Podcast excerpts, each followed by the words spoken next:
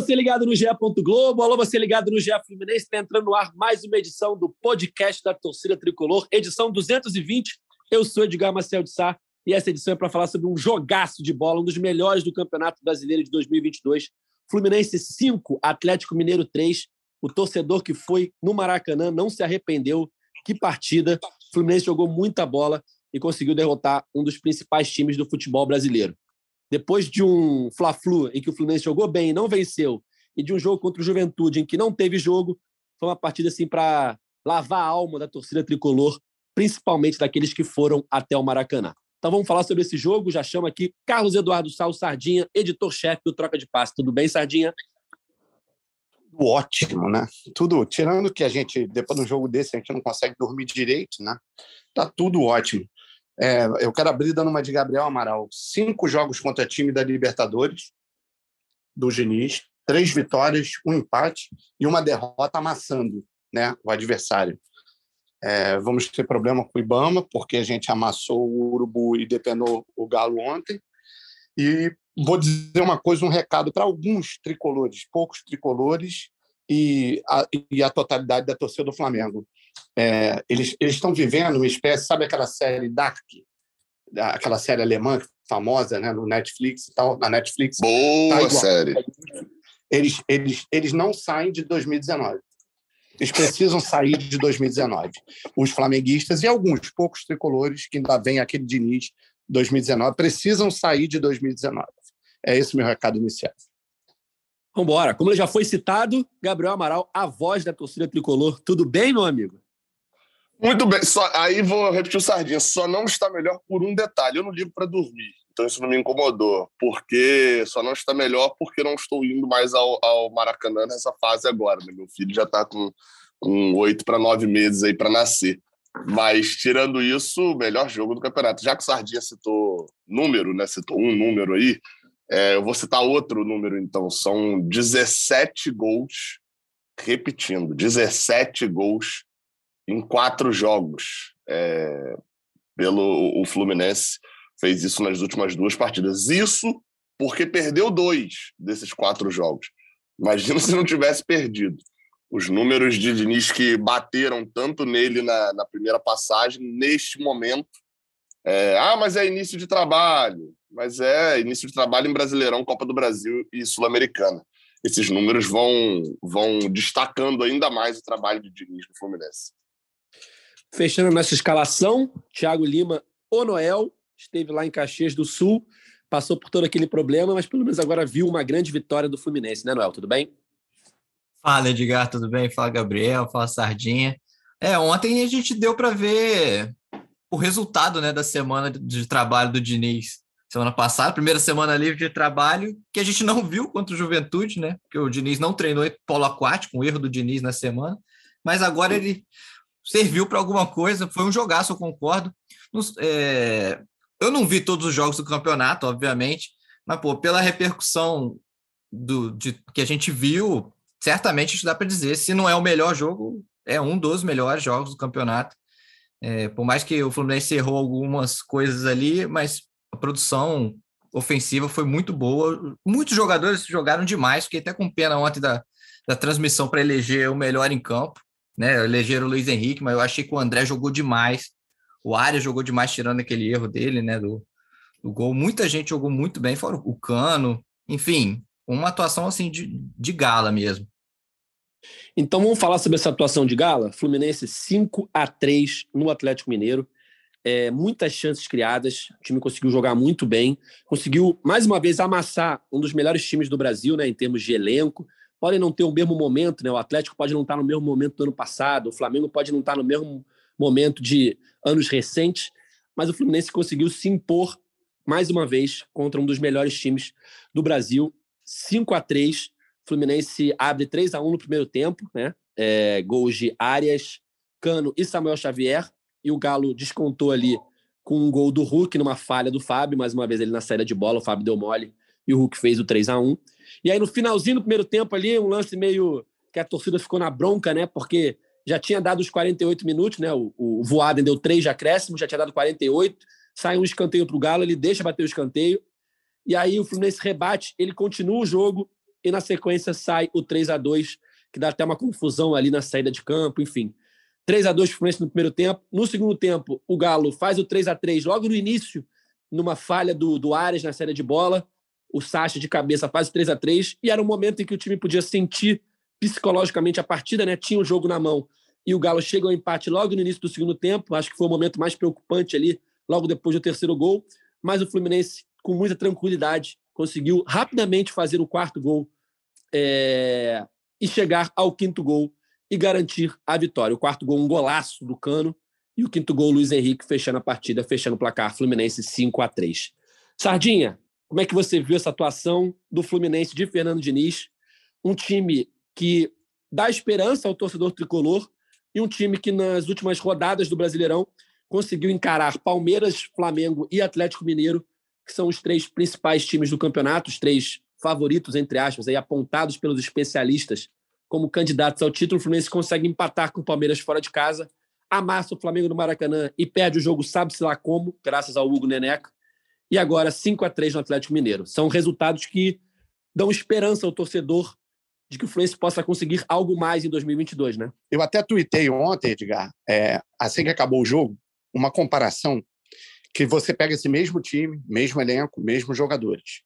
Quando você está ali na segunda, terceira partida do Brasileiro contra o Inter, né? Por exemplo, nem o tricolor mais otimista do mundo, o cara mais pô, é, poliana que puder existir, poderia sonhar em esperar um Fluminense campeão brasileiro sob o comando do Abel com aquele futebol. Hoje, você já consegue, pelo menos, ter esse sonho de que, poxa, será que não é possível? Será que não pode acontecer?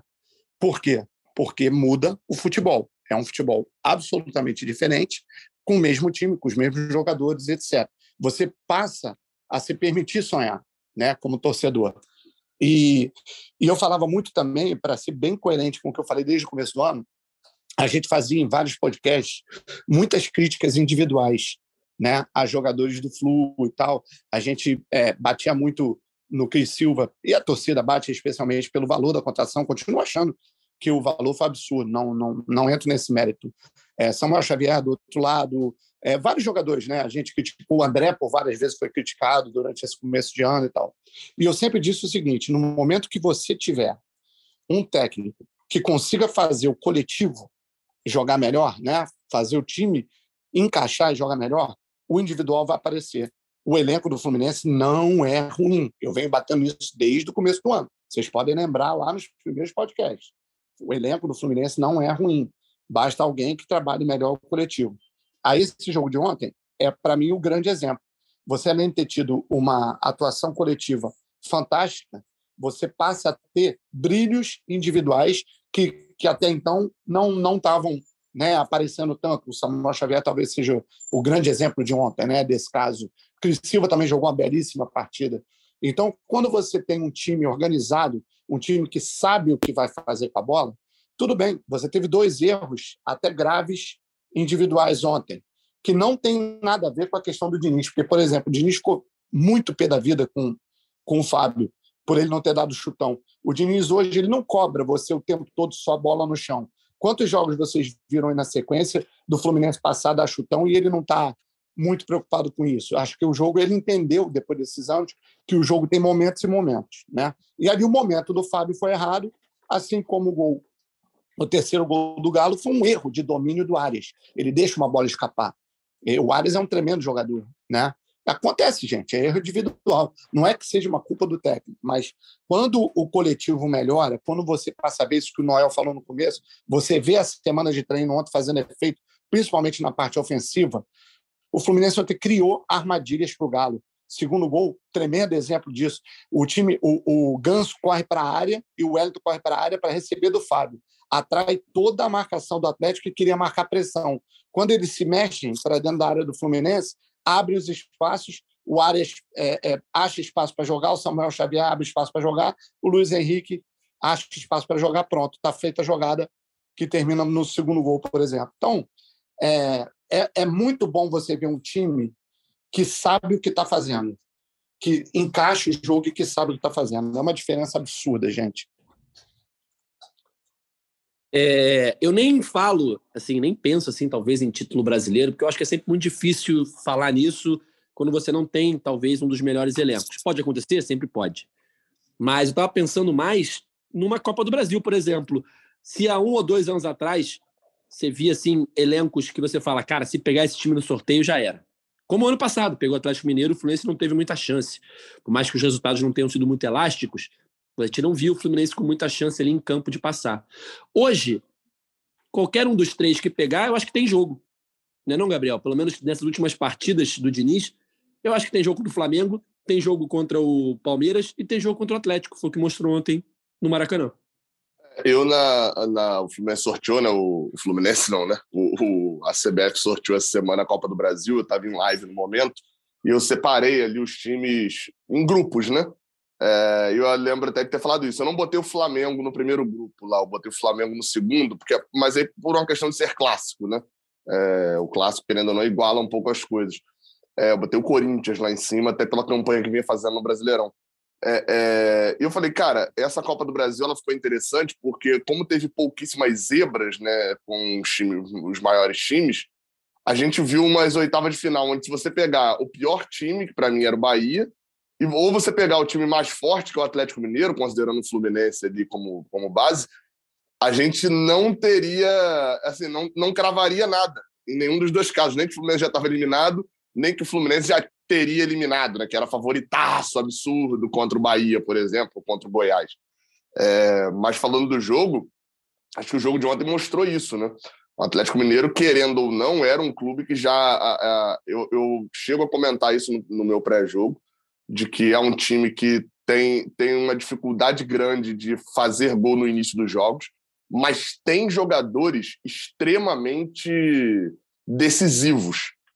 E, e, você ter um elenco recheado de jogadores decisivos faz com que é, é, você tenha uma probabilidade muito maior de aproveitar pouquíssimas chances. E foi o que aconteceu. O Atlético fez uma partida péssima.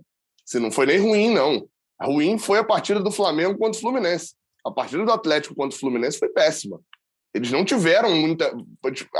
É aquela dúvida, né? O que Fábio fez além de, dos três gols sofridos? Foi uma defesa foi uma defesaça, pouco antes até do de, de entregar o gol, né? Então, assim, é, falando especificamente do jogo, eu até eu, eu, para não bater né, na tecla de novo dos gols feitos, né? Porque tem muito dinizismo nos gols feitos. Eu vou bater até na tecla dos dois gols de falha individual. Eu vou até discordar um pouquinho do Sardinha. Dentro do contexto do que ele falou, é, eu, eu concordo completamente. É, mas, assim, é, é, entre aspas, né, tem culpa do Diniz nos gols sofridos, porque tem mérito do Diniz nos gols feitos, é, no, nos erros individuais. O Arias vai errar um domínio, eu acho até que ele, ele acertou o domínio, ele errou de, de não saber que tinha gente atrás dele. E aí, para mim, é um erro que, que, né, que ele deveria não deveria ter tido. Ele olha até pro Cris Silva do lado e fala bem assim, pô, você não me avisou que tinha ladrão, mas, pô, Desculpa aí, né, John Arias, mas você tá jogando contra o Atlético Mineiro sendo marcado pressão, você tem que saber que vai ter um cara ali atrás você não dominar de letra, né? É, o Fábio vai errar? Vai, querendo ou não, ele podia até ter errado dando chutão ali. Mas por que, que vai ter esse erro? Porque um minuto depois que o Fábio errou uma saída de bola, que ele, enfim, escolhe completamente errado o passe, ele estava com a bola no pé de novo, iniciando uma jogada que atraiu o time do Atlético, levou o time do Atlético para ficar um minuto olhando o time do Fluminense tocar do lado esquerdo e o Luiz Henrique resolver a, a, a, a partida logo depois, né? Ir para cima do, da marcação e, e, botar essa bola na cabeça de Samuel Xavier. Então, assim, vai acontecer o erro, entre aspas, né, por culpa de Fernando Diniz, porque logo na jogada seguinte vai acontecer outro gol baseado que, enfim, que correndo aquele risco. Porque sabe qual o time que não vai acontecer um erro de Fábio errando um passe na zaga? O time que o tempo inteiro pegar a bola e, e, e não aproximar para tocar. Um time que o tempo inteiro der o chutão, der a bola para o adversário e tentar só o contra-ataque. O John Arias não vai receber aquela bola ali num time que ele tiver no meio de campo disputando bola de cabeça. É, é, então, assim, vai, vai acontecer o erro, porque vão acontecer os acertos. E aí é, é aquela fala básica de treinador, né? O que eu tenho que fazer? Minimizar os erros e maximizar os acertos o, o time do Fluminense ontem conseguiu executar, e, e até brinquei lá no Twitter do, do, do Turco Mohamed, né? De eu não conhecia esse tal dinizismo, porque a impressão foi essa, assim. Era que o Fluminense estava jogando contra um time que nunca tinha visto Fernando Diniz, a forma dele jogar. O Atlético não conseguiu marcar bem hora praticamente nenhuma a, a saída de bola do Fluminense e era muitas jogadas repetidas. Eu cheguei até foi, foram tantas que eu cheguei a fazer um vídeo lá no canal sobre padrões lá no Raiz Tricolor assim, porque era muita coisa repetida. O Fluminense começava a jogada de um dos lados, principalmente do lado esquerdo no segundo tempo, começava a jogada, fazia o toquinho, atraía o time, alguém do meio de campo vinha buscar a bola. No primeiro gol foi Cano, no segundo gol foi Arias e no terceiro gol foi o André. É, esse jogador já estava em superioridade numérica, o Fluminense já estava em superioridade numérica na frente dele, vinha o passe vertical para poder pegar no, no, mano a mano. E aí, com, com, no primeiro gol foi o Arias que recebeu essa bola e fez uma bela jogada no mano a mano. No segundo gol, é, quem recebe. Agora não vou lembrar de cabeça, mas quem recebe essa bola. Ah, não, é, é a troca de passes, né? E, e no, no outro gol, o, o, no último gol, é, é, o André que dá o passe para o Luiz Henrique. Então, assim, o, o Atlético foi extremamente envolvido no dinizismo, tal qual a torcida que no Maracanã estava também. E ontem, Noel, teve futebol no Maracanã, né? Bem diferente do que você viu lá em Caxias do Sul. Aliás, teve futebol também em Caxias do Sul, e pelo que eu vi aqui, o Juventude perdeu, hein? Sem minha pocinha eu não consigo. Será que o Eduardo Batista falou que o choro é livre ontem? Não sei. Mas, cara, e, e imagina, com esses três pontos, com campo bom, pô, eu acho difícil o Fluminense não ter vencido esse jogo contra o Juventude lá, pelo, pelo, pelo que vem jogando, né? Já vem jogando, vinha jogando desde a derrota para o Flamengo mesmo, já tinha jogado muito bem. E com esses três pontos, hoje seria vice-líder, né? Do brasileiro, teria 17. Enfim, mas passou, passou. Eu acho que eu concordo com o Sardinha, que dá para. O Fluminense está dando uma amostra que dá para. O ano não acabou. Né? Dá para brigar ainda por coisas esse ano. É... Por coisas eu digo título, obviamente, estou dizendo, dá para tá dando essa esperança para a torcida de, de, de, sonhar que pode encarar qualquer um e pode brigar, seja a Copa do Brasil e seja o brasileiro. O brasileiro está muito embolado, gente. Está muito embolado. O líder Cruzeiro tem. O líder Corinthians tem 18. Né? Tem quatro pontos a mais que o Fluminense. É, eu acho que é possível sim. E com, esse, com isso, dessa forma que o Fluminense vem jogando, dessa forma que o Diniz vem conseguindo implementar o estilo dele, não vejo nada impossível, não. Ué, o líder é o, o, Corinthians, mas talvez se a pessoa estiver escutando um pouquinho depois, pode ser o Palmeiras, né? Se o Palmeiras ganhar é. o, o Palmeiras Botafogo pode chegar a 19. 19? É, mas mesmo pode assim, vai ficar cinco pontos à frente. O campeonato tá... não mas, tem ninguém disparado, né? Mas sabe qual que é o detalhe? É porque o Palmeiras pode acabar virando agora. Se for o Palmeiras, esse argumento meu esse meu argumento é, pode ser um pouquinho quebrado. Sabe qual o detalhe que ainda me deixa olhando assim para o Brasileirão, aquele sonhozinho quieto, né? É, é, o fato de eu não ver justamente o Atlético Mineiro na liderança, eu não tá vendo o Palmeiras na liderança, esses times estão a dois pontos do Fluminense, né? Isso, obviamente, Palmeiras com um jogo a menos. É, quem eu tô vendo na liderança é um Corinthians, que não acho é, é acho um time muito bom para mata-mata mas para o Brasileirão é um time que pontua muito, mas não vejo para ser campeão. Eu, e o segundo já é o Atlético Paranaense. O Atlético Paranaense que é, o, é assim, quietinho, quietinho, fazendo aquele jogo que ninguém vê, já é segundo, né? Do nada surge lá no segundo lugar. Pode ver que vai perder o próximo jogo. Todo mundo prestou atenção no Atlético nessa rodada, aí ele perde o jogo seguinte. Mas é, eu não vejo times à frente que estão tão superiores ao, ao Fluminense. É... A, frase, a frase do Noel foi perfeita, né, Gabriel? Porque assim, a diferença era essa. Na terceira rodada com o Abel, a, o pensamento da torcida tricolor era: o ano acabou, ganhamos o estadual, não temos mais nada para ganhar esse ano. Eu acho que o que muda é que abre uma porta de: opa, o ano não acabou, pode não ter acabado. Então é isso que eu quis dizer no, no, no tweet. É exatamente isso. E ontem era um dia importante, né, Sardinha? Porque o Fluminense vem de duas derrotas seguidas e se perde ontem para um Atlético Mineiro, que é um grande time, não seria nenhum absurdo perder para o Atlético, o Fluminense ia ficar na beira do Z4, talvez até entrar no Z4, dependendo dos resultados da rodada e tal. E aí você ganha para mostrar, ó, o que aconteceu ali contra Flamengo e, e Juventude não é para acontecer, não. Vamos continuar sonhando aqui, vamos continuar subindo. E sábado já tem outro jogo no Maracanã, quem sabe, para entrar no G4, né? É, foi, foi curioso, porque antes do jogo o, o Diniz deu uma declaração e ele é perguntado, até pelo repórter, pelo Juliano, do, do Sport TV, o, o Juliano pergunta a ele, fala assim, Diniz, muita pressão, Fluminense logo acima, ali agora, um ponto do, do da zona de abaixamento é, e tal. E aí a resposta dele é muito legal, porque ele fala assim, cara, pressão vem desde o jogo contra o Palmeiras, né? Que o Fluminense também estava ali com aqueles estava é, ali nos quatro pontos, acho, se não me engano, e não, se, jogar. se perdesse, entrava. Quando o Palmeiras Exatamente. se perdesse, era provável que entrasse. É, é era para ir para a zona de abaixamento. E aí foi jogar contra o Palmeiras lá dentro do Allianz Parque, né? Então, pô, é, ele falou assim: cara, a pressão está desde o começo. Hoje eu acho até que a pressão é menor. E, e aí você começa a ver que, por exemplo, a cabeça do time como muda. Você pega a cabeça do time no jogo contra o, o, o Curitiba que era ali o momento pós-Abel, né? com o Marcão ali na transição. O time se perde completamente, apesar de estar ganhando 2 a 0. Ontem, quando toma um empate, a reação é muito boa, né? É de você ir lá e buscar a vitória de novo, mesmo com o jogo que estava na mão o tempo todo. Quando o Gabriel falar, pô, a partida do Atlético foi muito ruim, eu acho que é mais um mérito do Diniz. Sim, sim, sim. Só para deixar claro. É, é, não, eu entendi, que você, eu entendi que você quer eu entendi que você quis dizer isso, eu só estou assim, tipo, reafirmando. É muito mérito do Diniz o que ele fez, porque ele, ele deu um nó no Mohamed, como ele deu um nó no Paulo Souza, né? no, no, no Fla-Flu. Assim, ele, ele, ele, ele, digamos assim, surpreendeu o Mohamed. Talvez não devesse, né?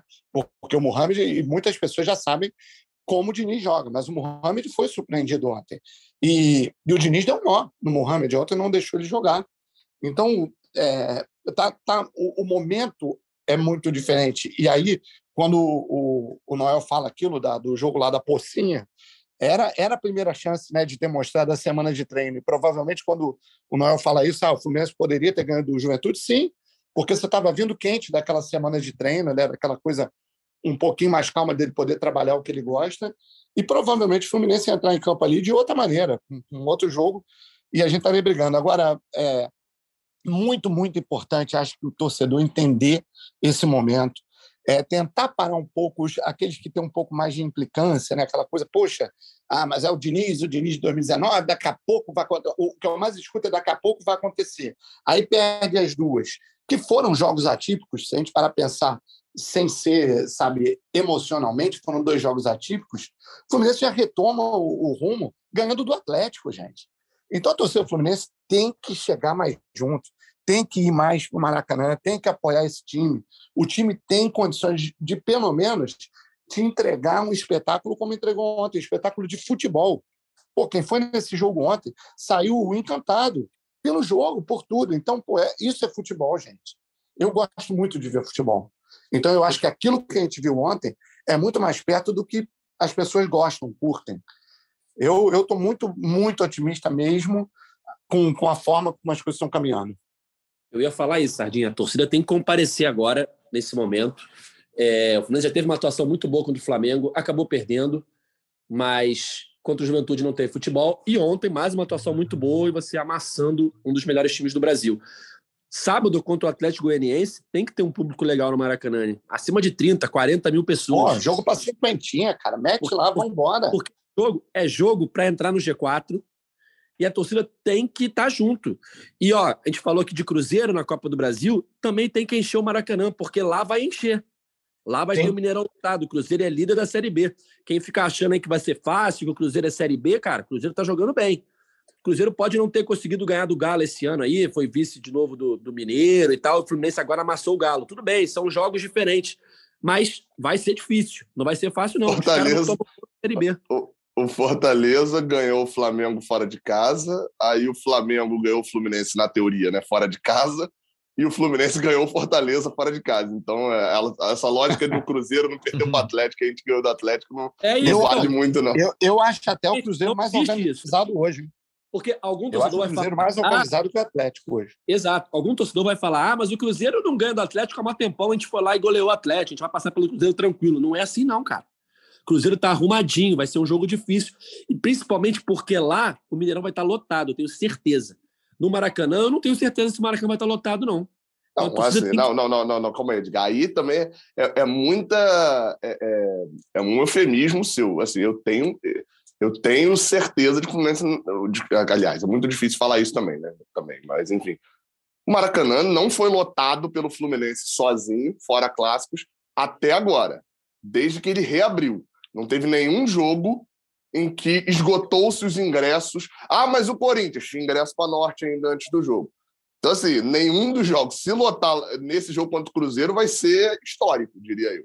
Ah, então, ah, Gabriel, mas é porque. É, é, então. Então, assim, não, porque quando você diz assim, pô, eu não sei se vai estar lotado. Não, o normal é não estar. Não, lotado. eu sei, exatamente. O normal é não estar. Eu só que eu tô deixando ali na. Vai que. Então, tem tem 1% acabar. de esperança, né? Tem 1% de esperança. Não, eu tô falando o seguinte: lá, contra o Cruzeiro, lá, vai estar lotado, tenho certeza. Estão lotando toda hora. Agora, então. aqui, eu não sei. Eu tô, eu tô dando uma, uma, um voto de confiança de que talvez lote, mas a grande chance é não lotar.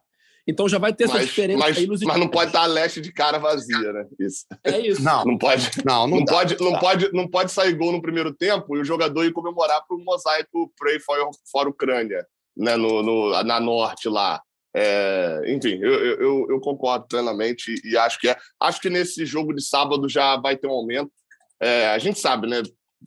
Duas coisas são muitos fatores para o torcedor ir para o estádio, mas duas coisas são as que mais chamam o torcedor no estádio resultado e público. Público chama público e, e, e, vitória chama público. Então, o Fluminense conseguiu uma boa vitória essa quarta-feira e tem que começar já a. a, a, a quem vai para o jogo e quer que o jogo esteja cheio, começa a divulgar já seu ingresso, já começa a destacar, torce aí para uma galera já se despertar e começar a ter público. O, o Fluminense mesmo divulgando né? 5 mil, 10 mil, e etc., para poder animar o público de ir no sábado. É sábado, sete horas, se eu não estou enganado, o jogo. Então não tem horas. sol, não tem sol, não tem é, é, o metrô tarde, não, tem, não vai atrapalhar em nada na sua vida o jogo sábado, sete horas.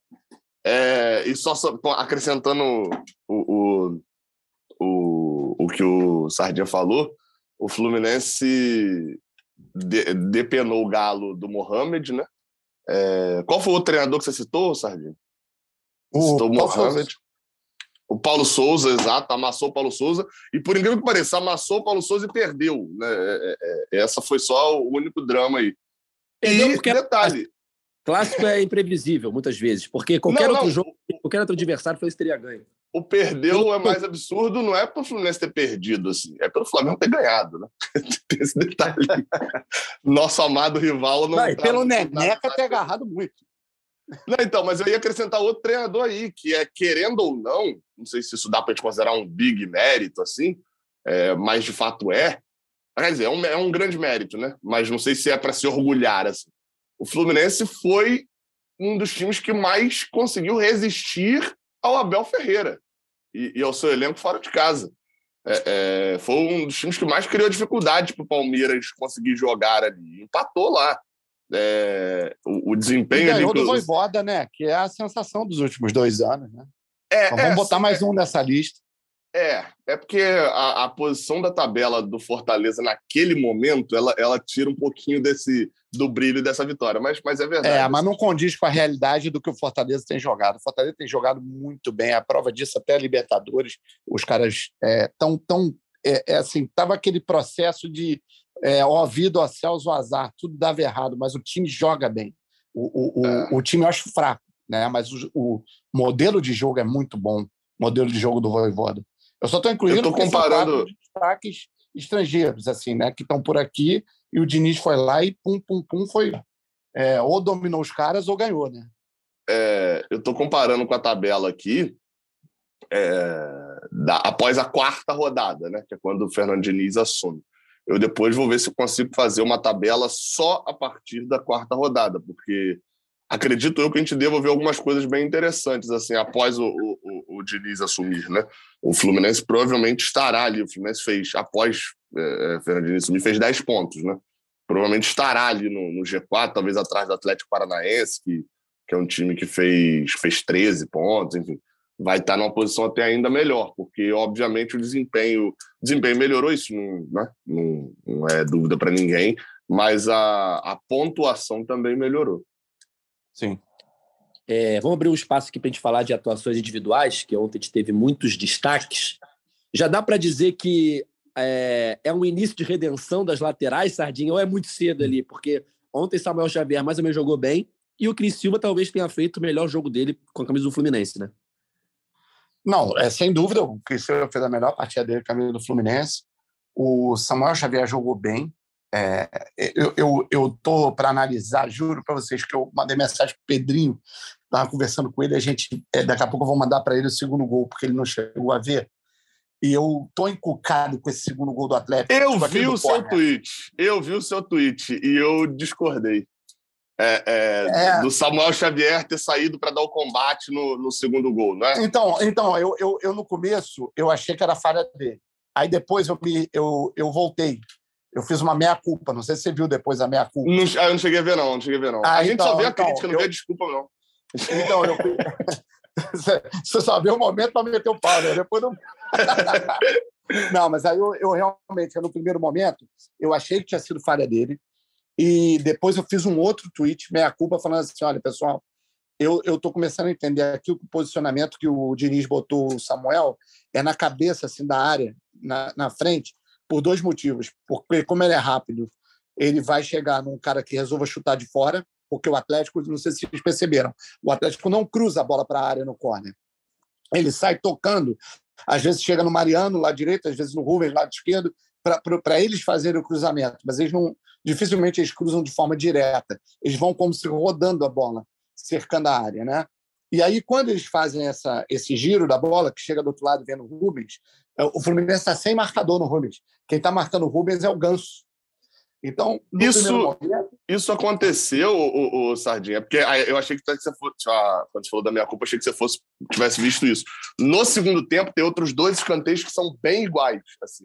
E eu, e eu fiquei reparando justamente no movimento do Samuel Xavier porque eu tinha achado estranho mesmo também isso. É, é, e também é, ele fica por ali também porque ele é um jogador bem baixo, né? Então, assim, a contribuição dele na área, né? É... Então, terceiro ponto, ele é rápido para puxar contra-ataque se a bola sobrar. Então, ele fica sim, já ali na frente. Tanto que, que tem jogada dessa num dos gols, né? Das arrancadas do Samuel Xavier. A gente vê claramente ele arrancando pelo meio várias vezes. Não sei se você viu, uhum, você observou uhum. isso. Ele, é, ele, ele, ele, teve, Teve uma hora que ele está até do lado esquerdo, junto com o Cris Silva. É Sim, é muito uma chegada ao ataque. É, é, mas aí, no lance do gol, é, o, que, que, o que, que é, é, interessante quando você, quando você olha o padrão ali do, desses outros dois lances? Faltou a aproximação e, e enfim, tirar o espaço foi do Ganso. O Ganso tá, é quem deveria ter aberto mais para pegar o Rubens, só que aí o Ganso fica, ele dá uma desligada. Esse, esse gol ele tem duas desligadas. A primeira é essa do Ganso, dele não abrir mais para ocupar o espaço do Rubens, e aí é um movimento muito bom, porque o Hulk fica do lado do Manuel. Ele não fica. É, é, o Manuel não cola no Hulk. Então, assim, tem a desligada do Ganso, que é a primeira nesse gol, que deixa o Rubens receber com mais espaço pela direita. E ali, de fato, naquele momento, era para o Ganso estar tá no Rubens, não era o Samuel Xavier.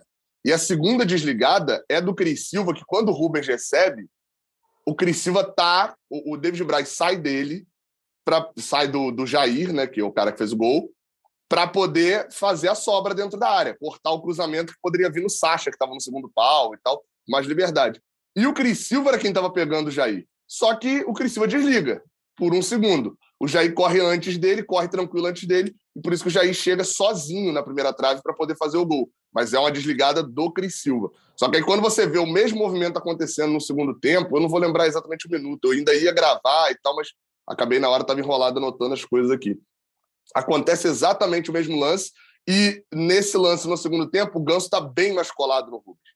E aí isso evita o, o, o passe para a esquerda e tal. Acho, não lembro se o Ganso chega a desarmar ou o passe já, já vem meio incompleto mesmo. É, enfim, aí esse foi o ponto do segundo gol, né? O Ganso não podia estar tá, tá grudado no Rubens, não, porque ele, aí ele marca ali é, por zona. Ele ficar colado no Rubens, ele perderia na velocidade. E quanto mais Não, é, não, é, não é grudado, não. É, não, é, não é grudado assim que eu digo, mas ele, ele, não, ele tira ele tirar a opção de passe. Porque o Rubens é, abriu tenta, e o Ganso permaneceu. É, então, ele, ele, tenta, ele, ele deixou tenta fazer uma marcação à distância. Assim. Ele tenta fazer uma marcação cercando, o famoso cercando do futebol, só que ele perde na velocidade, obviamente. O cara é um moleque, foi embora, deixou o Ganso para trás. Não, ele Mas... já recebe com muito espaço, na verdade. O, o, o Rubens já recebe com uma quantidade de espaço, espaço grande assim, para jogar. Já, ele, tanto que ele tem tempo de levantar a cabeça, dar um tapa na frente e tal. Aí o, eu, eu dei uma de Edgar, Edgar, falei pessoal, manda aí uhum. é, sugestão dessas atuações e tal. O Vinícius Maia mandou aqui, falando do Samuel Xavier, mas mandou o seguinte: não está na hora de efetivar o Manuel na zaga do Flu? Tá jogando eu, bola. Eu vou dar minha opinião e vou soltar para vocês. Eu acho que é. Tá jogando demais. Mas é, eu queria ouvir a opinião do Noel, que é parente, né? Manoel, né? Nossa. Tá jogando demais, cara. Que piada. Nossa. Achei o Noel muito quietinho. Só, só para me introduzir, né? Tava... Mas, cara, o... para mim o Manuel tá jogando para ser titular mesmo, cara. Eu acho que o, o Nino voltando, não, não vejo o Manuel saindo desse time, não. Não sei se vocês concordam. E o Braz? Pois é, Porque... né? Porque não é no lugar de Nino, né? Assim, é no lugar de David Braz. Diniz chegou a treinar, não foi, não, se eu não me engano, para o jogo contra o Juventude? Na foi. teoria, se o Nino não sente, ele, ele iria de Manuel e Nino, né? Sim, sim. Que para mim é a melhor zaga hoje. Mas pra tudo bem que o David Braz estava suspenso, né? Estava suspenso. David Braz estava suspenso. É. Mas ó, o Nino não ficou ali no banco ontem de novo, hein? É, é, é. Tá, voltou a sentir. Assim, querendo ou não, numa dessa aí, eu, eu, eu brinco de vez em quando, né? Que o, o Manuel ele assinou o um contrato com o Fluminense para ser zagueiro reserva. Ele não assinou para ser zagueiro. Ele foi contratado para ser zagueiro reserva. E, e, e, tá assim, se você considerar que ele foi contratado para ser zagueiro reserva, é, é, considerando o segundo ano dele, é uma das melhores custo-benefício, tá? Eu diria que vai brigar aí com alguns, com o Germancano e tal, como a melhor contratação da gestão Mário. É, é, óbvio, lembrando de novo, custo-benefício, né? Eu tô falando de custo-benefício. Você contratou um cara que era um zagueiro para ali para suprir uma saída de Nino de repente no meio do ano para a Olimpíada ano passado e tal, e ele tá tendo um desempenho num nível alto um bom tempo. E, e, tem outro detalhe, né? Você não tem muitas falhas de Manuel. Eu, eu, sendo bem sincero, eu vou lembrar de um gol de, por falha de Manuel, que foi um gol, se eu não estou enganado, contra o América Mineiro, lá no, no Independência. Mas tirando isso, assim, você. Porque às vezes o cara tá muito bem e tal, mas tem uma outra falha grave ali, como foi o caso de John Arias, né? No, no jogo de ontem. Tá num nível realmente muito alto. O problema é que o Diniz não vai tirar o David Braz. Pelo menos a princípio não me parece que vai tirar. É, e ele disputa a posição com o Nino, que é um outro jogador que, assim, tirando a lesão, não, não deve ficar de fora do Fluminense. E lembrando que, se eu não estou enganado, o contrato de Manuel é até o final desse ano, né? É, o de Manuel, de Iago Felipe, alguns jogadores que habitam ali no time titular, tem contrato só até o final de, de 2022 só. É, mas aí a, a, zaga seria Manuel e quem? Nino? É, a princípio seria Manuel e Nino, né? É, a, o Manuel vindo jogar pela esquerda, que é, é não é a que ele faz, né? Mas, mas ele viria. O Diniz ia colocar isso contra o Juventude. Foi um azar não, não poder ver, né? Porque às vezes ele, ele bota um negócio também, vê, e acha interessante. Ele não viu, né? Esse que foi o problema. Mas eu acho que hoje, de nível de zagueiro, da, da, da forma como vem atuando, até se você considerar o ano inteiro, a zaga titular é Manoel Nino. Mas, o Gabriel, mesmo que ele, mesmo que o Nino não sentisse contra o Juventude, eu acho que ele ainda assim não ia conseguir ver, né? Do jeito que não, não foi futebol. Foi ah, é, é, tem isso, tem isso. É, mas ele colocou o Nino ali também por, por conta do gramado, não? Não, mas aí não, se, não, o não. Nino estaria ontem no, no banco. Ele é. sentiu, voltou a sentir. Verdade, verdade, verdade. Verdade. É, e o que falar de Germancano, hein? Estava fazendo as contas aqui. É, o Diniz completou ontem 10 jogos nesse retorno ao Fluminense. O Cano, nesse período, tem 10 gols. Poderia até ser 11, né? Se não fosse aquele gol anulado contra o Fortaleza. Mas 10 jogos, 10 gols de Germancano sob o comando de Fernando Diniz. Ontem, mais uma vez, jogando muita bola. E aquele segundo gol dele ontem é brincadeira. É brincadeira. É bom demais. Ele, é, uma das coisas que falavam, né, quando o Diniz assumiu, ah, agora quero ver como é que vai ser com o Cano, porque no Vasco ele não conseguiu é, ter destaque, né, quando o Diniz chegou, é, teve uma certa dificuldade e tal, não sei o quê, para jogar, né? Uh, repito, cara, é, o, o, os coadjuvantes ali, né, são muito melhores hoje. Isso já ajuda um cara que é finalizador nato, né? O Cano ele tem um chute é, na veia dele. É, o pensamento dele é assim: como eu vou finalizar? Ele não pensa em vou pegar essa bola, driblar o cara ou, ou vou botar na frente. Não, não. Ele já se ajeita para a hora que a bola chega ele chutar.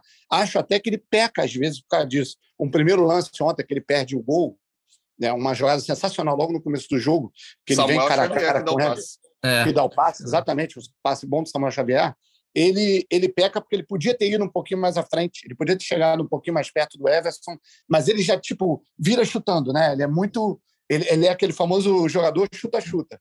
E isso tem um lado bom, que acontece o que aconteceu no quarto gol ontem, por exemplo, que ele não tem medo de arriscar, né? E mete aquela, aquela varada no ângulo ali. Ou pode acontecer o ruim, como foi nesse primeiro lance que eu estou citando.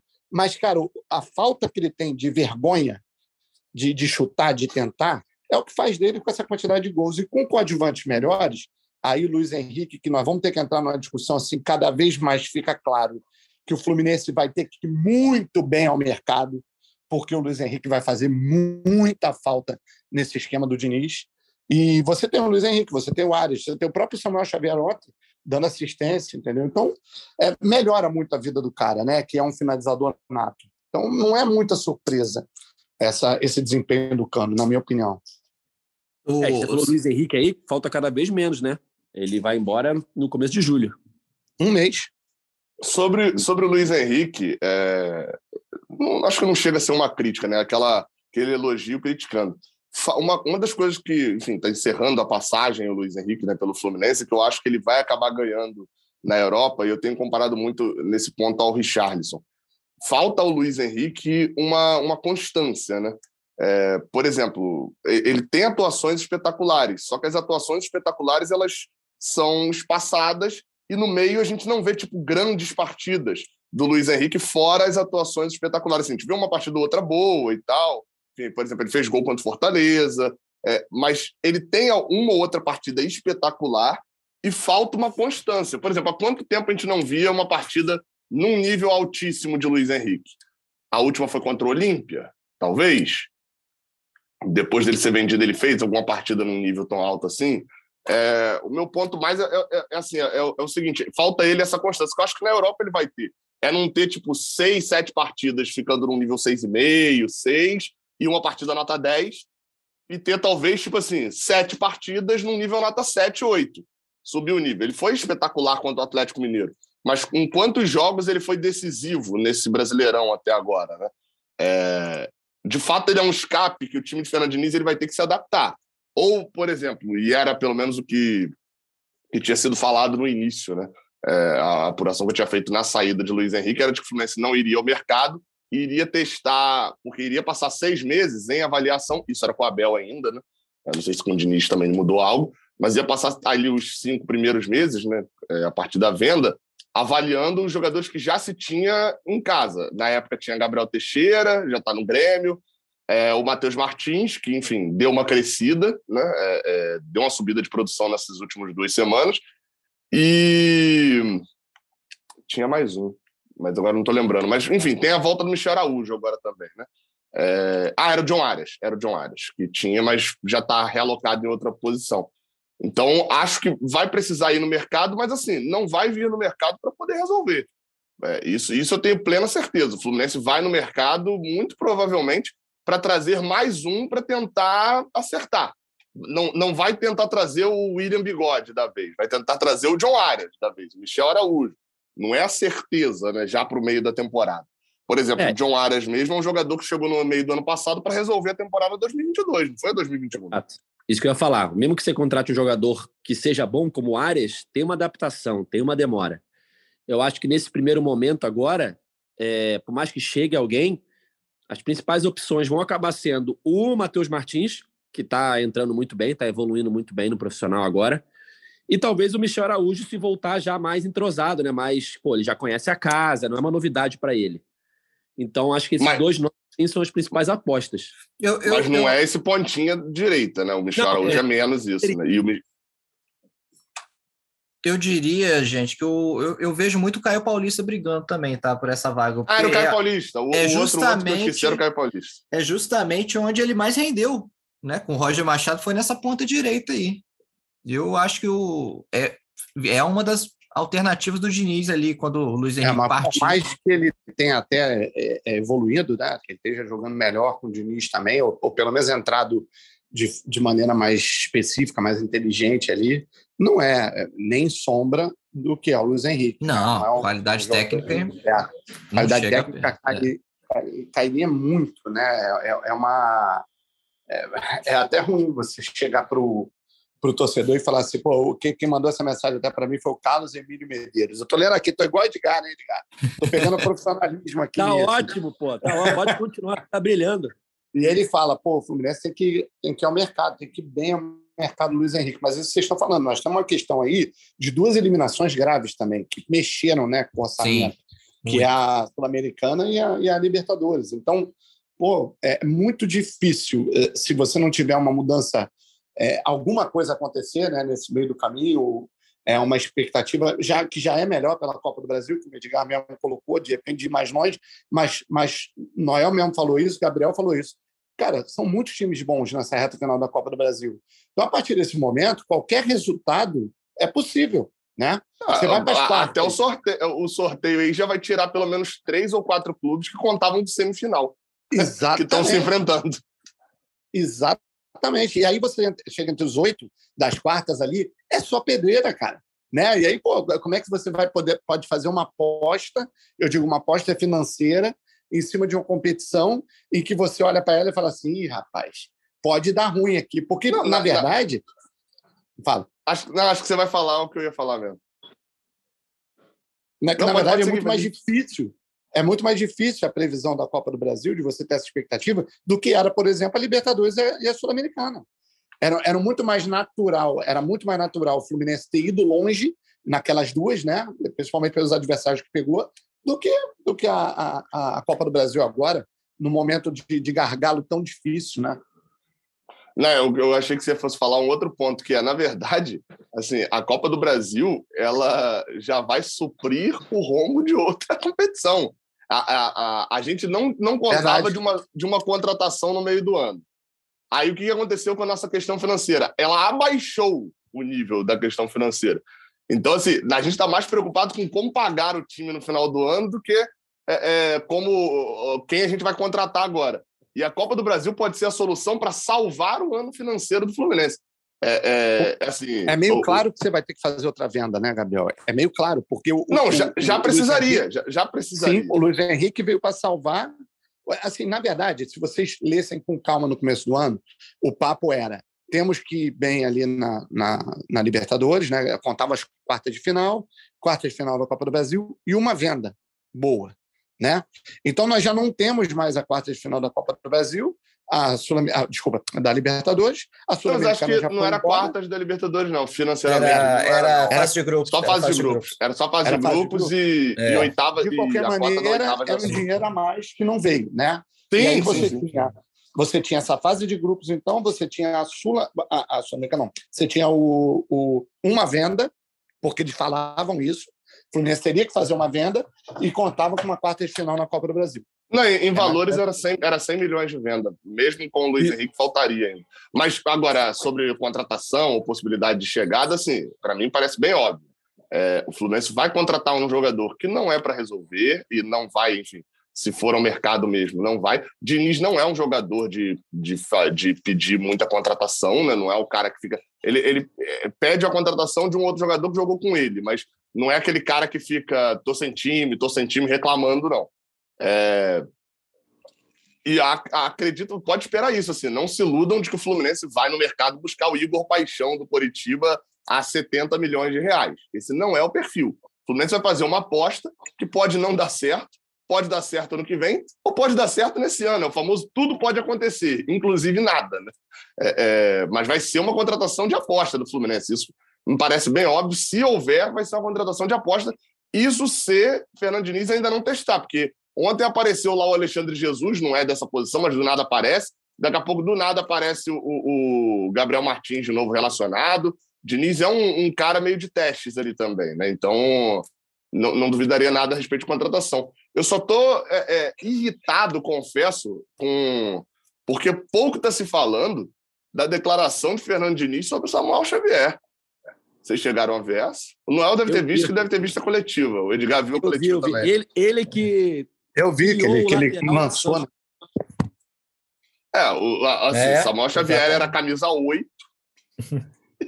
e, e a Fernando Diniz passou pela vida dele e ele virou lateral direito. Assim, né, não sei se Samuel Xavier também fez a melhor escolha, assim, não é que ele seja um grandíssimo lateral esquerdo, lateral direito. Mas beleza, assim. Eu achei vídeo dele fazendo gol pelo Paulista de um dia aí como camisa 8. Eu não como sei se foi a melhor escolha dele, mas ele tá até hoje jogando a Série A do Brasileiro. Teve anos aí de Ceará, agora tá num grande clube que é o Fluminense. Enfim, deu certo. Será que camisa 8 ele não estaria na seleção? Pode ser, mas Então, o provável é que tivesse no Paulista estaria na ainda. Série A? Não sei. Estaria no- sei estaria no Paulista. fez, deu certo. Aí, é, é, todo lugar é comum até Fernando Diniz passar por ele, né? É, Eu já vi aqui notícia, inclusive, jornal antigo, falando que o Oscar Cox ia fundar um clube de tênis. Bateu um papo com o Diniz, tá aí o Fluminense, né? O Diniz tá, tá aí já há muito tempo mudando, mudando a- o rumo das coisas. Bom, é, acho que é isso, né, gente? Faltou alguma coisa? Ah, Noel, jogo contra o Atlético Goianiense, ganso suspenso, né? Ganso fora, ganso fora. Tomou aquele amarelo. Um revide que ele deu ali, né? Na... Foi em quem mesmo? Que foi no Rubens? Acho que foi no Então, Nath, não foi? Não? Foi no Nath. Ah, é, foi que eles se estranharam, é. Depois uh, o Nath, depois eles até se apertaram as mãos e tal. Foi no Nath mesmo. É, cartão bobo, né, cara? Mas terceiro tava pendurado, tá fora. É, diria que possíveis substitutos do Ganso ali. O substituto natural seria o Natan, né? Que perdeu espaço nesses últimos jogos com o Diniz. É, ou ele pode, de repente, trazer, puxar o Arias um pouco mais para a função e colocar mais um atacante ali. Acho, acho mais provável o Natan. É, eu também apostaria no Natan. O que você faria, Sardinha? Pensando aqui, eu acho que teria que ser o Natan. É, você, você vai ter que, que assim, para mexer menos, né? Você vê que o Diniz tira umas coisas da cartola que a gente. ele pode, pode ser que ele. É, então, eu, eu ia para esse ponto aí, Diniz, para Diniz aparecer com o Matheus Ferraz titular de centroavante, botar o cano na É, sei lá. louco.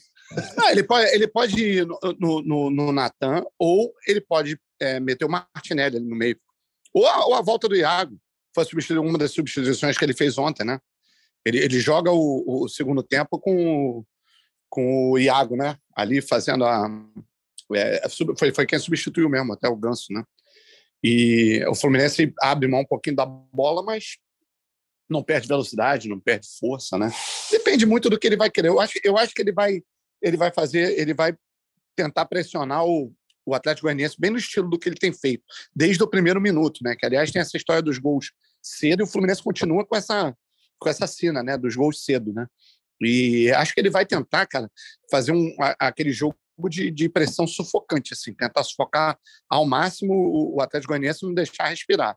E aí ele tem uma escolha para fazer, porque aí na parte técnica seria melhor o Natan, né? Um cara que entrega mais qualidade.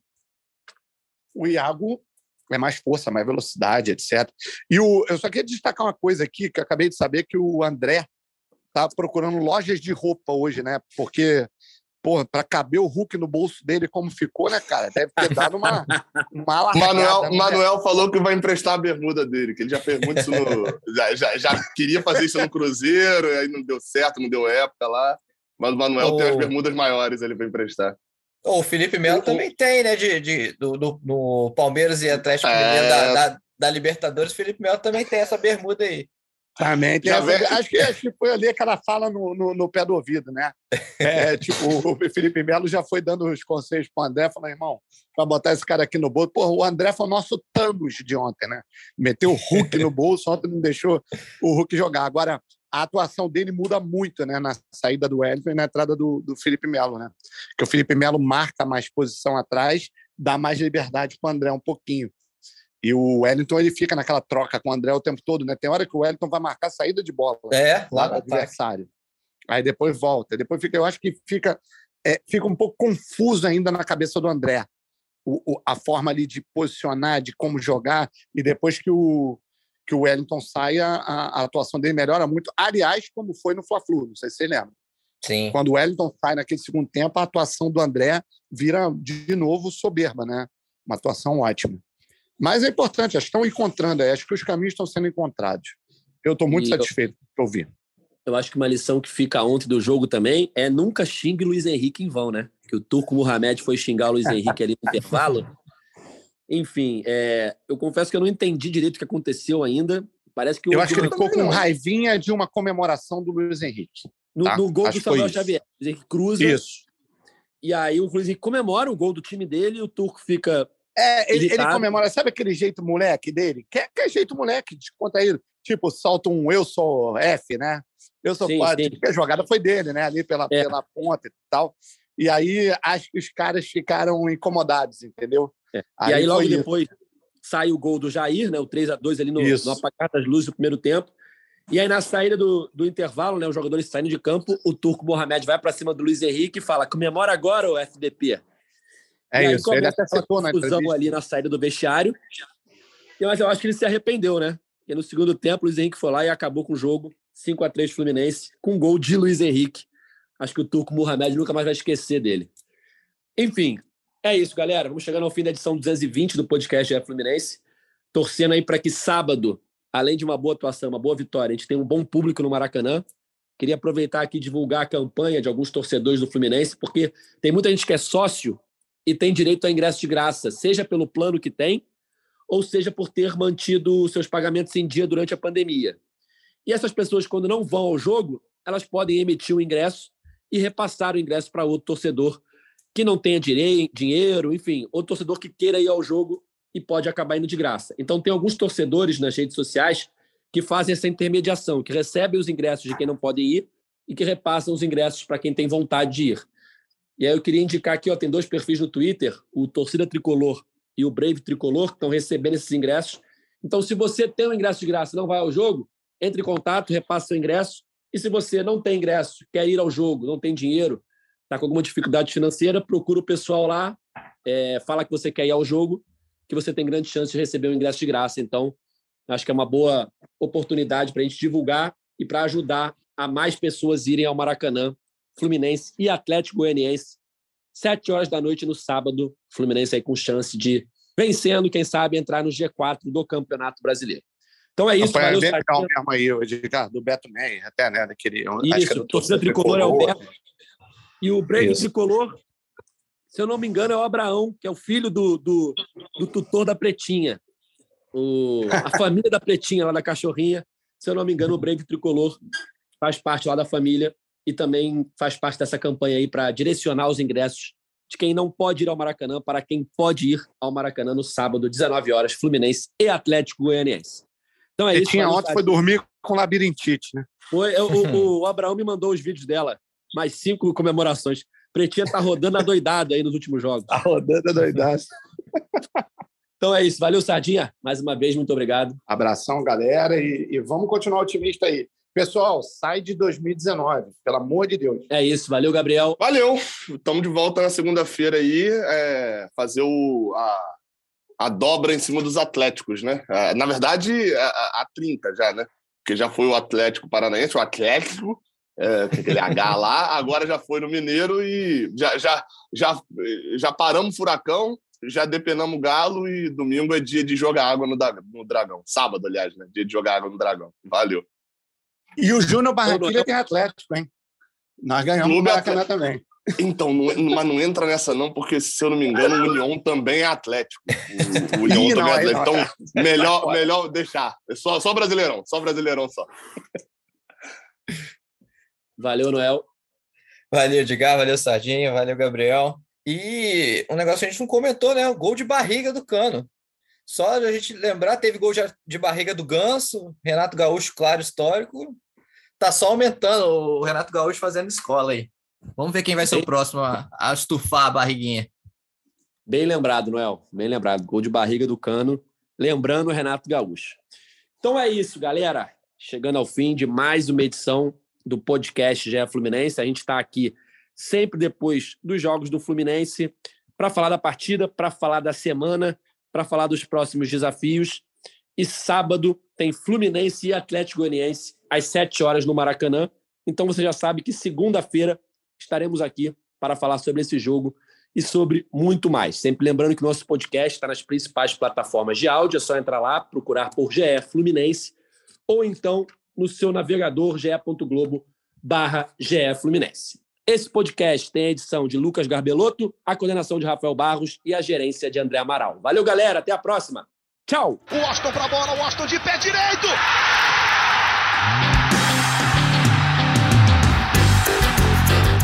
Sabe de quem? Do Fluminense! Flusão do tricolor das Laranjeiras. É o GE Fluminense.